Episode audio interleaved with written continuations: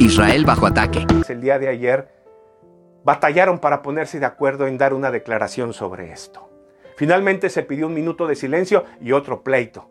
Hasta que alguien dijo, bueno, tengamos, uno de los senadores dijo, que el minuto de silencio sea para las víctimas de Israel y las víctimas palestinas. Se pusieron de acuerdo y guardaron el minuto. ¿Supiste lo que pasó? Antes de terminar el minuto, se levantó el grupo parlamentario, los senadores del gobierno, y gritaron todos a una Palestina libre. Eso va a tener consecuencias espirituales sobre nuestra nación, porque Dios dice que serán malditos los que maldigan a Israel.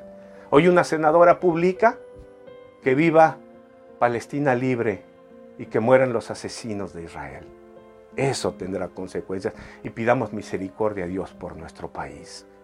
Pidamos ayuda a Dios por eso. Continuará. Seamos